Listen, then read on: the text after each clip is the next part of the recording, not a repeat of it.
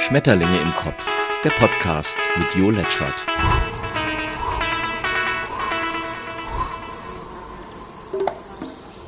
Moin moin ihr Schmetterlinge und willkommen zu einer weiteren Folge über die aktuellen Geschehnisse der letzten Woche. Er war da. Olaf Scholz hatte ein Plätzchen in seinem Terminkalender gefunden und gemeinsam mit Macron und Draghi Genau, der, der unsere Geldpolitik offenbar schon nicht so gut gemanagt hat, aber das ist ja Schneeschmelze von gestern, um die sich heute andere schlecht kümmern. Das Red Pack der EU hatte jedenfalls einiges im Gepäck, unter anderem mal wieder schwere Waffen oder war es Artillerie? Und eine Beitrittsperspektive in die EU. Erfahrungsgemäß hilft ja beides nicht so sehr, zumindest nicht akut, aber man hat mal wieder was im Angebot gehabt und so ganz ohne Geschenk will man dann ja doch nicht dastehen. Dann lieber vertrocknete Blumensträuße. Ähnliches Niveau wie der ukrainische Botschafter, der uns nun deutlich macht, dass die Ukrainer sich hier nicht wohlfühlten und deshalb lieber wieder in die Ukraine gingen. Schlimmer geht leider immer. Andere Lautmaler sind da schon sympathischer, weil sie aber auch nichts mit Krieg zu tun haben. Kennt ihr Fabian Menzel? Den müsst ihr euch merken, denn er ist der deutsche Meister im Hirschrufen. So gekürt in der Westfalenhalle in Dortmund. Jetzt geht's auf die Europameisterschaft. Die Europameisterschaft im Singen wiederum wird im kommenden Jahr wohl nicht in der Ukraine stattfinden. Stattdessen will man London anfragen. Die wiederum machen das, was mittlerweile ja alle machen, sich nicht an Verträge halten. Merken Politiker wenigstens die Demokratischen, was sie anrichten, wenn sie sich so benehmen, wie sie sich benehmen? Naja, Musk. Elon Musk, genau, der reiche Geldsack, der den Namen eines wirklich integren Erfinders auf seine Autos klebt, laboriert weiter mit Twitter rum. Wie er mit allem rumlaboriert, um seines Vorteils willen. Und ich frage mich, wann wir endlich damit aufhören, Kapitalisten als die besseren Politiker zu bezeichnen.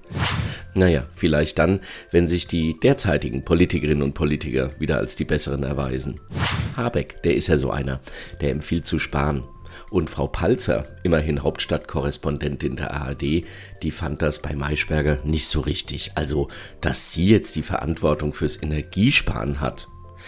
Liebe Frau Palzer, wenn Sie diese Verantwortung nicht wenigstens mit übernehmen wollen, dann müssen wir wohl nach uns im wahrsten Sinne die Sintflut erwarten. Und überhaupt zu argumentieren, dass man für den Frieden nun nicht kalt duschen möchte, zeigt ja schon, auf welchem Niveau wir uns mittlerweile bewegen. Heiliger St. Florian, lass mein Haus stehen, zünd andere an. Und schon wieder sind wir bei Elon Musk. Und was haben wir über den Tankrabatt gemeckert, geschimpft und geredet und über das 9-Euro-Ticket. Die Züge zu voll, das Benzin zu teuer. Ich glaube, manchmal wir Deutschen können gar nicht mehr anders, als uns zu empören. In Baden-Württemberg sollen dafür Hartz-IV-Empfängerinnen und Empfänger die 9 Euro zurückzahlen. Ach, dann vielleicht doch lieber Elon Musk. Und die AfD. Die AfD wählt einen neuen Vorsitzenden, naja, vermutlich einen neuen alten und entscheidet, ob sie rechts bleibt oder noch rechts herrutscht. Derweil aber tut sie das, was sie am besten kann, sich mit sich selbst zu beschäftigen. Im nächsten Podcast gibt's dann die Auflösung. Also nicht der AfD, sondern, naja, ihr wisst schon. Lauterbach mahnt. Sieht aber auch keinen Grund zur Panik. Ja, danke, Herr Lauterbach. Der Rest der Menschheit auch nicht, aber gut, dass Sie es nochmal thematisiert haben. Außerdem will er eventuell die Maskenpflicht von Oktober bis Ostern einführen. Auch dabei viel Spaß, wenn ich jetzt schon in den Zügen diesen unbegrenzten Willen zur Maskennutzung so sehe. Und Paul McCartney wird 80. Yeah, yeah, yeah. Gratulation. Julian Assange darf ausgewiesen werden. Merke, im Auftrag des Staates morden ist okay, es zu verraten nicht. Demnächst gibt's mal einen Podcast zum Thema Politikverdrossenheit. Da kommt dann auch der Andi Scheuer vor. Alleine der Gerichtsprozess um die Schadensersatzforderungen hat bisher 21 Millionen Euro gekostet. Macht ja aber nix. Bezahlen ja alles nur wir.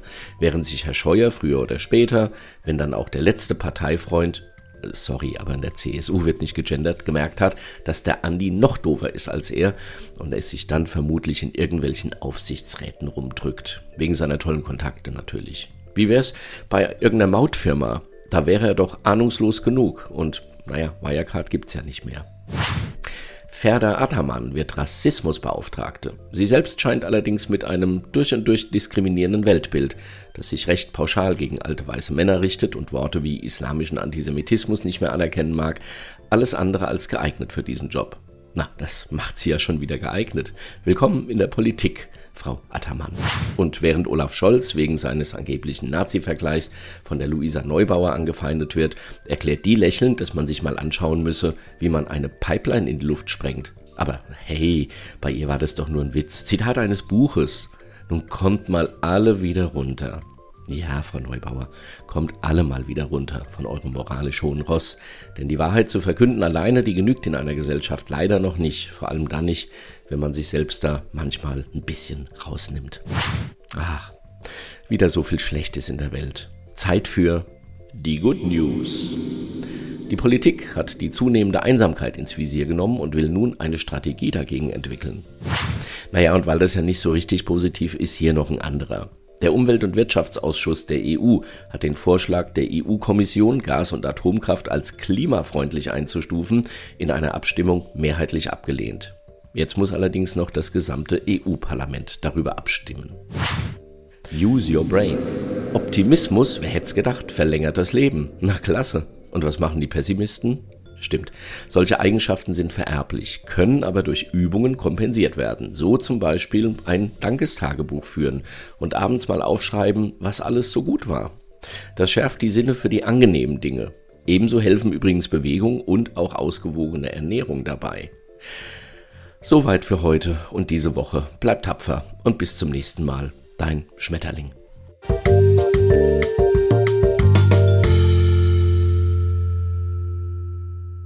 Schmetterlinge im Kopf, der Podcast mit Jo Letschert.